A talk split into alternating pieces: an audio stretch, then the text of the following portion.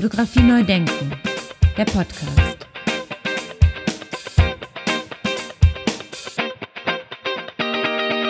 Staffel 6. Ja, herzlich willkommen zur sechsten Staffel von Fotografie neu denken, der Podcast. Mein Name ist Andy Scholz.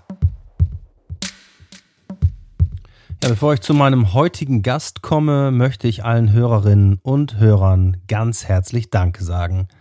Ohne Sie, ohne euch da draußen gäbe es diesen Podcast so nicht. Danke, danke, danke. Es ist mir eine Ehre, dass so viele Menschen regelmäßig meinen Gesprächen lauschen und danke fürs Mitdenken, Mitdiskutieren und Kommentieren. Und danke auch an dieser Stelle allen, die am Deutschen Fotobuchpreis teilnehmen und ihre Bücher eingereicht haben. Und ich möchte schon einmal Save the Date sagen, nämlich am 23. November 2023 geht es los in Regensburg. Die dritte Ausgabe unseres fotophilosophischen internationalen Festivals fotografischer Bilder wird eröffnet. Drei Tage lang diskutieren wir mit Expertinnen aus der Fotokunstszene soziologisch, gesellschaftliche und fotophilosophische und fotogenetische Themen unter unserem Festivalleitthema die Allgegenwärtigkeit fotografischer Bilder. Ja, weitere Infos dazu gibt es ausführlich unter www.festival-fotografischer-bilder.de. Mein Gast heute studierte Fotografie, bildende Kunst und Philosophie in Mainz, in Prag und in Indien. Er ist zum zweiten Mal zu Gast in meinem Podcast. Im September 2020 war er das erste Mal dabei in Episode Nummer 18. Das war ganz am Anfang meiner Podcast-Reise vor gut zweieinhalb Jahren. Die Zeit vergeht wie im Flug und mittlerweile ist wirklich sehr, sehr, sehr viel passiert. Mein fotografisches Universum hat sich sehr ausgedehnt. Ja, und ich glaube, das geht vielen von uns. Und ein Name taucht dabei seit einer ganzen Weile, zumindest in der mich umgebenden Fotoszene, immer wieder auf. Denn Boris Eldagsen ist nicht nur immer wieder auf Sendung durch seine Aktivitäten für die DFA oder durch seine Spaziergänge gemeinsam mit Alex Hagmann durch die Ausstellung in Aal, sondern über ihn berichtet auch der Spiegel. Worum es dabei geht, hat, glaube ich, jeder von euch und von Ihnen mittlerweile gehört. Es geht dabei um den Sony Photo Award, die Preisverleihung in London und schlicht und ergreifend um KI. Dazu hören wir Boris jetzt direkt mal selber, denn ich wollte einfach mal von ihm wissen, wie war das eigentlich so? Wie war das eigentlich so damals oder so in London? Denn es wurde viel berichtet und geredet. Herzlich willkommen, lieber Boris, zum zweiten Mal in meinem Podcast und viele Grüße nach Berlin. Hallo Andy, ist mir eine Ehre. Es ist jetzt, glaube ich, auch schon 100 Folgen her. Ja, allerdings krass. Du hast absolut recht. Und ich habe jetzt nochmal genau nachgeschaut, denn ich wusste noch nicht genau, als wir gesprochen haben, wann diese Episode online geht. Es sind jetzt exakt unfassbare 110 Episoden her, dass wir zumindest hier im Podcast gesprochen haben. ja, das ist durchaus ein Applaus wert, wie ich finde. Vielen Dank. Den Applaus gebe ich gern weiter an euch und Ihnen da draußen. Bleiben Sie dabei, hören Sie weiter zu und bleiben Sie nah dran an den aktuellen Gedanken und Auseinandersetzungen rund um Fotografie, fotografische, fotobasierte, fotogenetische Bilder und bildgebende Verfahren. Und darum möchte ich dich, Boris, einfach mal bitten, mir hier nochmal zu schildern, wie war das mit deinem Bild, das den Preis in London gewonnen hatte und dann doch nicht mehr? Ich habe mich beworben bei mehreren Fotowettbewerben, um herauszufinden, ob sie darauf vorbereitet sind, dass KI-generierte Bilder eingereicht werden. Und ich habe mir vorher auch extra die Regeln angeguckt das war dann alles im Herbst, Winter 22 und die große erste Welle der Berichterstattung war ja August, September. Und man hätte ja als Wettbewerb dann sagen können, okay, vielleicht äh, passen wir unsere Guidelines an und schließen KI-generierte Bilder ausdrücklich aus oder laden sie ein, aber erwähnen sie. Und wenn das nicht der Fall war, habe ich ähm, ja einfach immer das gleiche Bild eingereicht und einen Plan darüber hinaus hatte ich erstmal nicht. Bin nicht davon ausgegangen, dass das Bild bis zum Schluss dann dabei bleibt und nicht aussortiert. Wie war denn deine Motivation? Also nach dem Motto, das, das beschäftige, damit beschäftige ich mich jetzt und ich reiche jetzt mal so ein Bild ein. Und dann müssen wir ganz vorne anfangen. Also ich bin äh, vor knapp einem Jahr eingestiegen als Beta-Tester von DALI 2 und damals gab es eigentlich nur DALI 2 und Midjourney. Midjourney war noch sehr illustrativ. Und ähm, dann habe ich einfach angefangen, Experimente zu machen. Ne? So kleine künstlerische Experimente als Stresstest. War einer der ersten, die drin waren und habe dann darüber gepostet. Und das äh, sahen dann äh, meine Kontakte und haben gesagt, was ist das denn und wie macht man das? Und dann gab es die ersten Anfragen für Interviews, dann gab es die ersten Anfragen für Vorträge, Fotopia und äh, DFA und im Dezember die ersten Anfragen für Workshops und so ist das eigentlich von Monat zu Monat gewachsen, ja, bis ich dann in so einer Expertenrolle drin war. Ähm, es gibt im Deutschen Fotorat auch eine Arbeitsgruppe Technischer Fortschritt. Da geht es jetzt momentan nur um KI. Da habe ich dann äh, sowohl die DFA als auch die Kolleginnen von Freelance ähm, beraten, ihr Positionspapier zu erstellen und mich auch eingebracht in eine Arbeitsgruppe für das Fotorad-Positionspapier. Das heißt, ähm, ich kenne das Thema und äh, die Komplexität aus sehr vielen verschiedenen Positionen, jetzt schon lange. Und äh, mit diesem Hintergrund ähm, wollte ich einfach testen, was geht, ähm, wie Fotowettbewerbe darauf reagieren. Und äh, das Bild kam in die Endrunde. Ich konnte in der Open Competition drei Bilder einreichen. Die waren alle drei aus der gleichen Serie, die ich im August, September gemacht habe. Damals mit dem State of the Art, das war DALI 2 und In-Painting, Out-Painting. Und äh, Stable Diffusion war gerade erst am Start und wie gesagt, Midjourney war noch nicht so toll und das sind auch die drei großen Plattformen, die jetzt auch noch dominant sind. Damit haben wir alle genannt. Adobe Firefly kommt jetzt, ist aber noch nicht in allen Bereichen wirklich online benutzbar. Ja, und wenn man sich dann halt äh, überlegt, was reiche ich so ein beim Wettbewerb, dann guckt man einfach, was habe ich bisher generiert, was passt da. Und dann habe ich drei Bilder aus der Pseudomnesia-Serie genommen und zwei waren so offensichtlich KI, die wurden dann immer ausgesortiert und dieses eine, der Electrician, hat es jetzt dann auch dreimal bis unter die Finalisten geschafft. Und einmal wurde es eben ausgewählt von den äh, Sony World Photography Award. Und ich bin dann, als man mir das mitgeteilt hat, ähm, ja in die Offensive und habe gesagt, dieses Bild ist KI generiert. Es wurde so und so produziert. Und ihr habt jetzt die Wahl, mich zu disqualifizieren, das irgendjemand anderes zu geben. Das wäre okay. Oder ihr könnt damit jetzt weitergehen. Dann ist es aber sinnvoll und notwendig, einen äh, begleitenden Talk darüber zu machen. Ja, das könnte dann auch online sein und ich habe Ihnen auch erklärt, was ich bisher in Deutschland gemacht habe. Und äh, um dieses ganze Hin und Her jetzt ein bisschen zusammenzukürzen, auf diesen Vorschlag von mir wurde zweimal nicht eingegangen. Ähm, die Kommunikation innerhalb der Firma, die das organisiert, eine Eventagentur, war auch sehr schlecht, so dass meine Kontaktperson ähm, das nicht dem Presseteam mitgeteilt hat. Das Presseteam hat sich dann bei mir gemeldet, äh, als die äh, Press rausging, wollte wissen, warum sie so viele Anfragen bekommen, ob ich ihnen mehr Infos über das Bild geben könnte, damit sie das an die Presse weiterreichen. Das habe ich dann auch gemacht. Und dann habe ich dann abends nur ein Smiley und ein Dankeschön bekommen und ich hätte davon ausgehen können, dass sie mein erstes Statement, was auf der Webpage von mir noch zu lesen ist, an die Presse so weitergereicht haben, wo das sehr transparent ist, wie das Bild entstanden ist. Und das haben sie aber nicht. Ja, über meine Kontakte in der deutschen Presse habe ich dann mitbekommen, was sie als Antwort bekommen haben.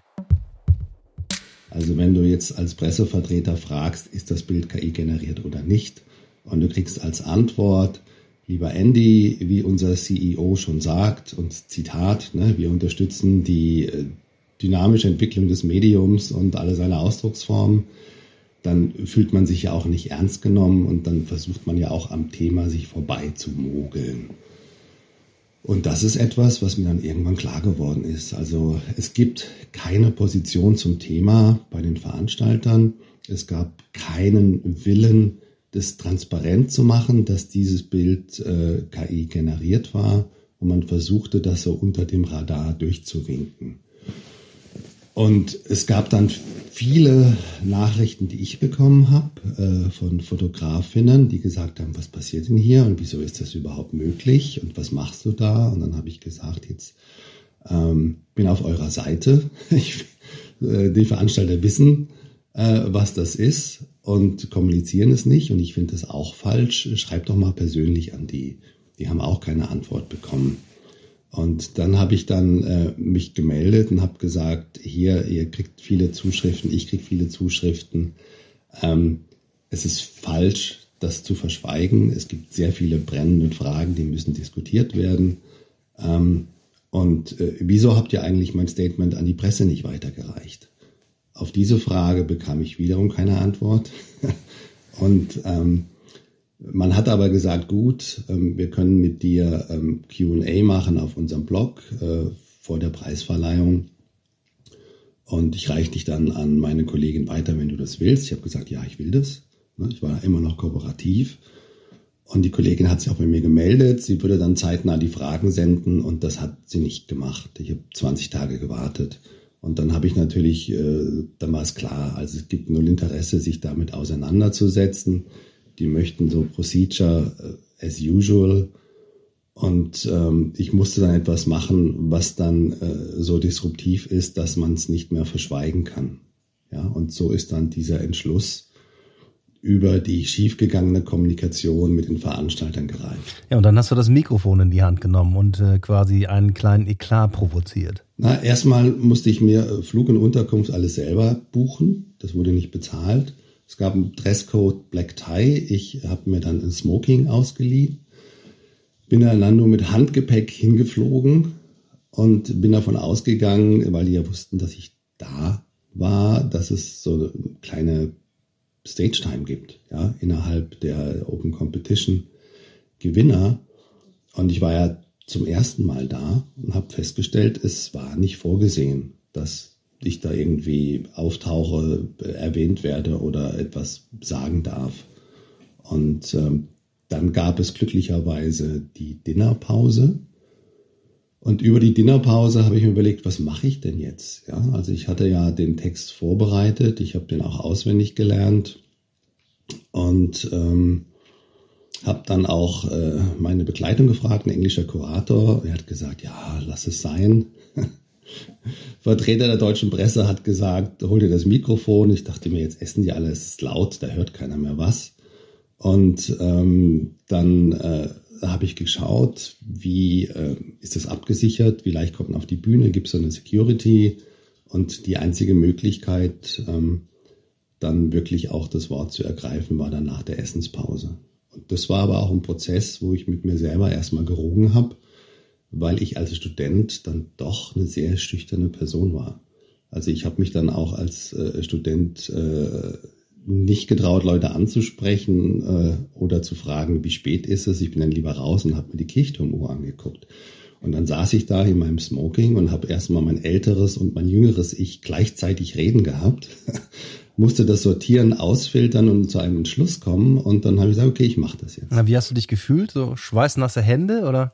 es ist erstmal so ein ähm, Sortierungsprozess. Ne? Also Plan A ist schiefgegangen. Welche Optionen bleiben jetzt noch? Was muss ich tun, damit das funktioniert? Und habe dann geguckt, äh, von wo komme ich am besten auf die Bühne.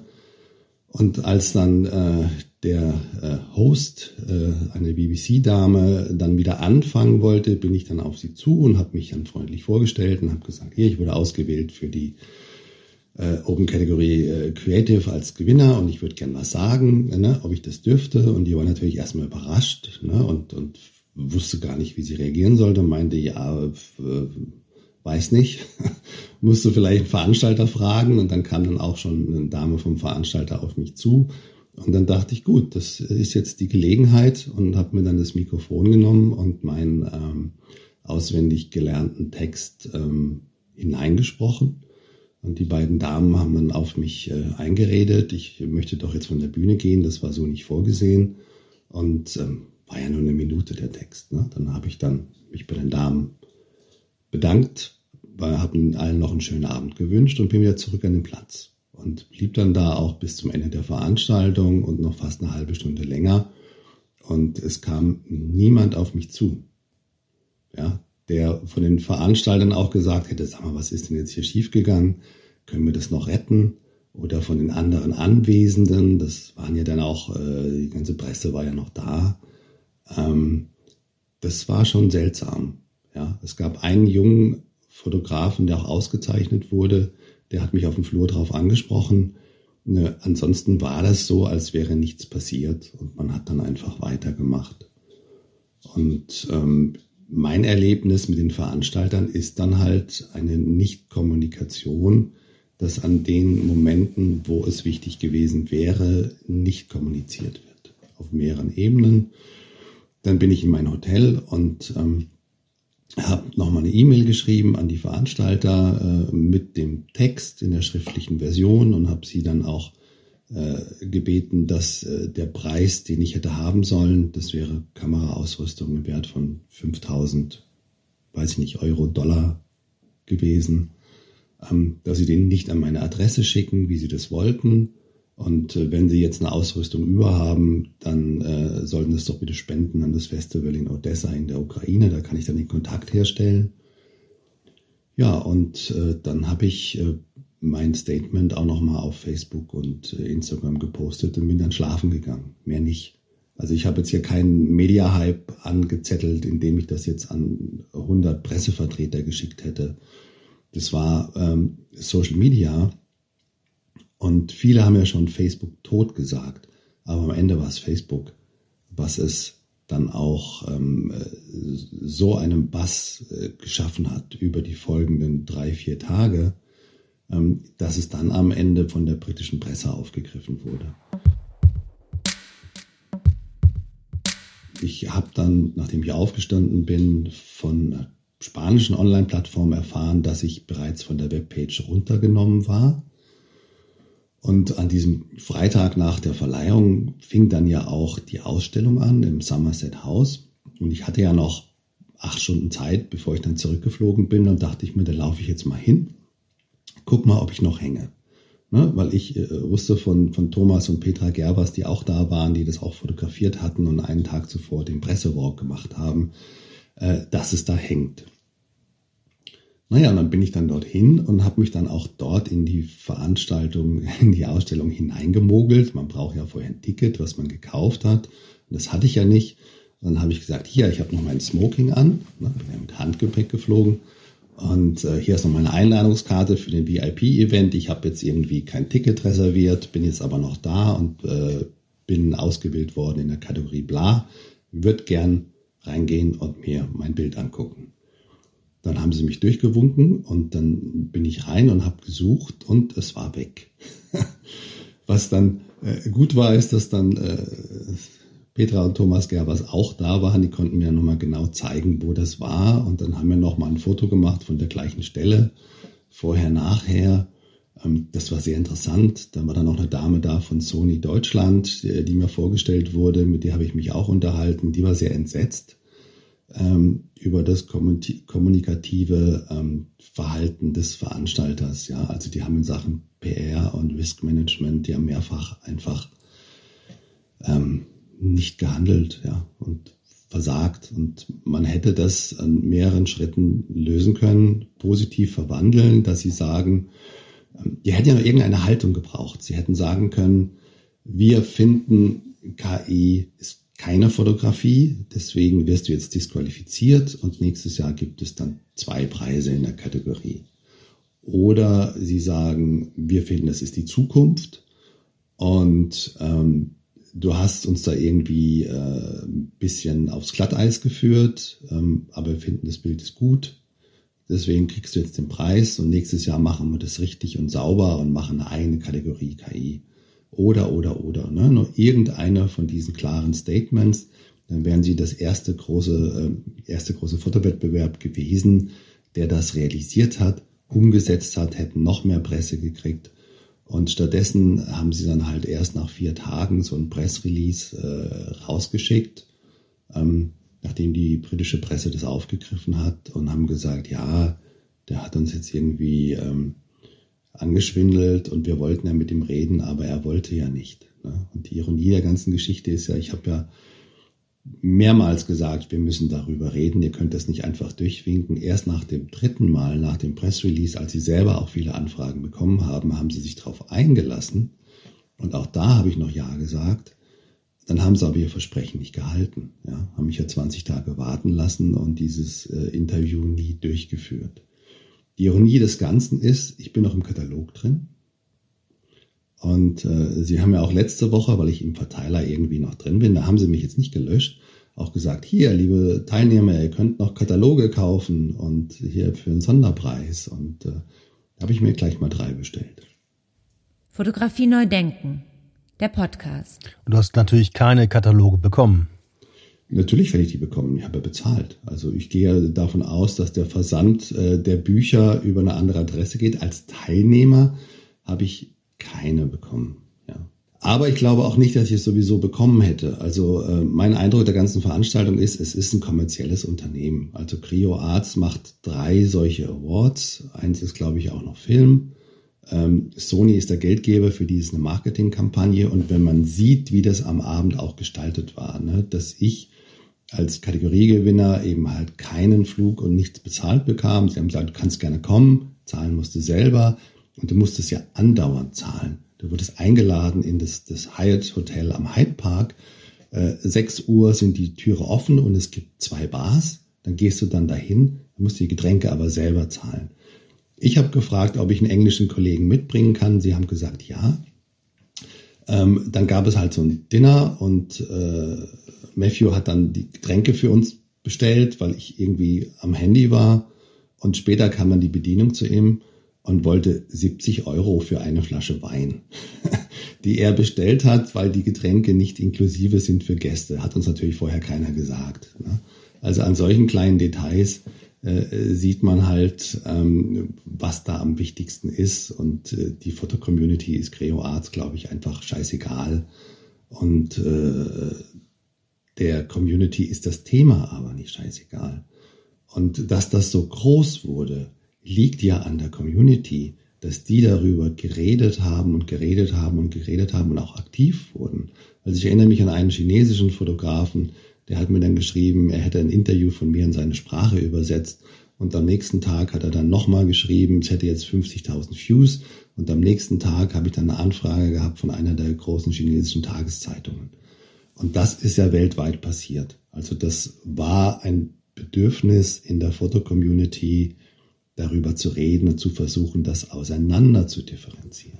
Ja, ich, es hört sich so an, als hätten, als konnten die das nicht genau einschätzen, denke ich mal. Also ich habe keine Ahnung, was jetzt Creo Arts als Veranstalter ähm, mit Sony abgesprochen hat oder nicht. Was hinter den Kulissen passiert ist, ich weiß es nicht. Es hat ein bisschen länger gedauert, bis es nach Japan durchgedrungen ist. Hatte aber dann auch ähm, einige Gespräche mit japanischer Presse, also die haben das mitgekriegt. Weiß es nicht. Weiß auch nicht, was das jetzt für nächstes Jahr bedeutet, aber ich nehme an, die werden so weitermachen wie bisher. Ähm, sollten sich aber dann doch ein paar Mechaniken einfallen lassen, dass ihre Kategorien nicht überschwemmt werden von KI. Also Sie haben es ja auch nicht verstanden, oder? Sie hätten ja ein großes, großes Ding draus machen können. Die haben es einfach nicht für nötig gefunden. Also ich glaube, ich war einfach hier äh, eine Nervensäge für die. Ne? Was will dieser komische Deutsche?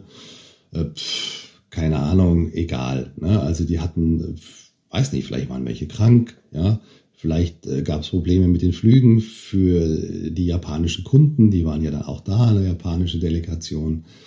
Ähm, andere Schwerpunkte, ne? das war für die einfach irgendwie nix. Ne? Ich glaube, das war sowieso zum ersten Mal innerhalb ihrer Geschichte, dass da ein ausgewählter Preisträger kommt und Dinge machen will und für nötig hält. Ne? Normalerweise läuft es ja so, man mit Ausgewählten sagt, danke, toll, super.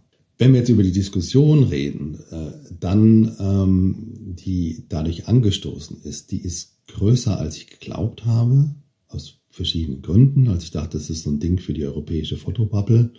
Und dann war es halt einfach Weltnews, ähm, weil das Thema KI-generierte Bilder und auch das Desinformationspotenzial, was damit ähm, einhergeht, äh, einfach allen auf den Nägeln brennt.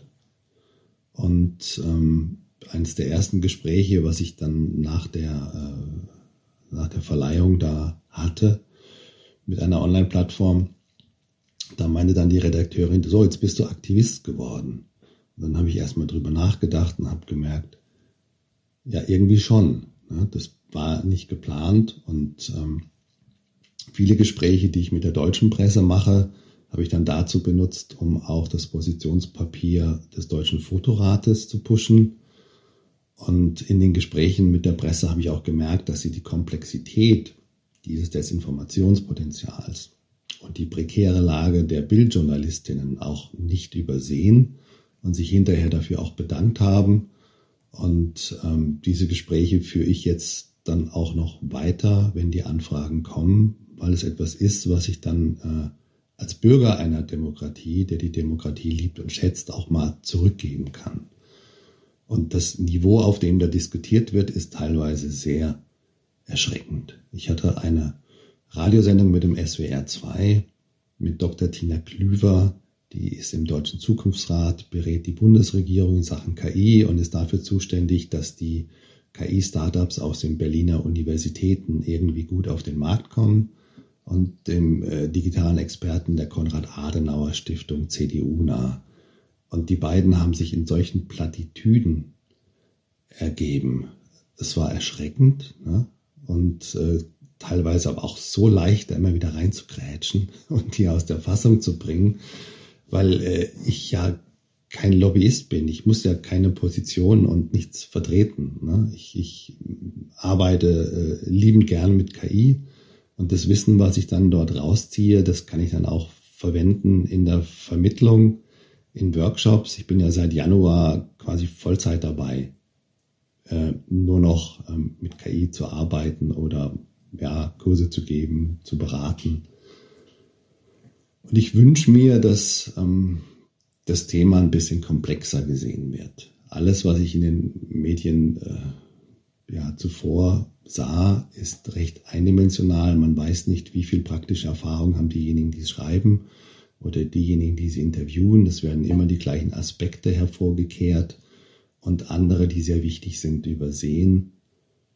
Und ähm, ja, da können wir jetzt drüber reden, wenn du möchtest. Wir können auch darüber reden, was äh, Fotokuratorinnen zum Thema denken was ich teilweise auch enttäuschend finde. Ja, ich würde gerne in beide Richtungen äh, sprechen. Aber was die KuratorInnen vielleicht äh, demnächst darüber denken oder was sie jetzt darüber denken, werden wir vielleicht auch in den Ausstellungen sehen? Naja, ich denke, wir sollten insofern schon drauf eingehen, weil es gibt einige, die argumentieren halt so, dass sie sagen, ähm, KI-generierte Bilder sind Fotografie. Das ist eine logische Entwicklung von analog zu digital zu KI. Und ich finde das sehr, sehr schlampig gedacht. Ne? Die Tatsache, dass jetzt eine Plastikzitrone und eine echte Zitrone gleich aussehen, heißt nicht, dass beides das gleiche ist. Also man denkt vom Ende her. Und wir werden auch wahrscheinlich zum Ende des Jahres eben nicht mehr diese Schwächen an KI-Bildern sehen können. Und es wird immer schwieriger werden, das auseinanderzuhalten.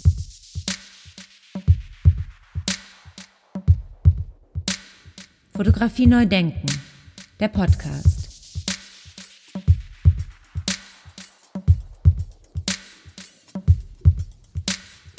Ja, und natürlich ging das Gespräch noch ein bisschen weiter, weil da sind jetzt natürlich auch noch ein paar Fragen offen.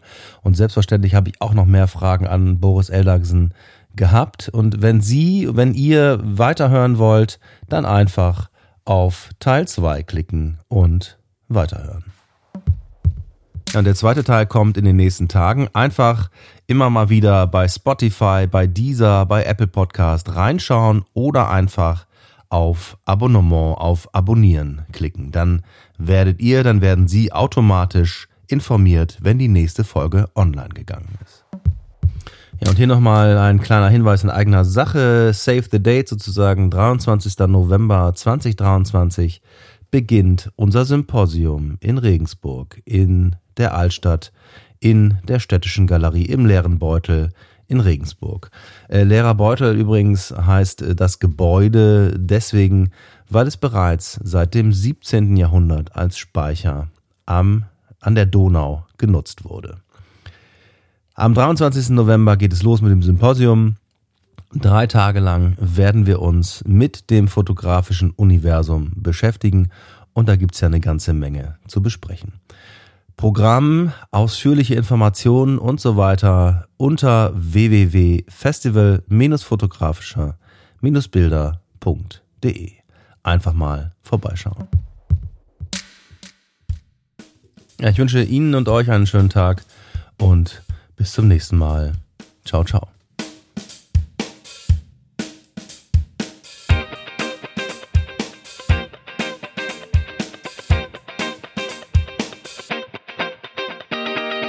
Fotografie neu denken.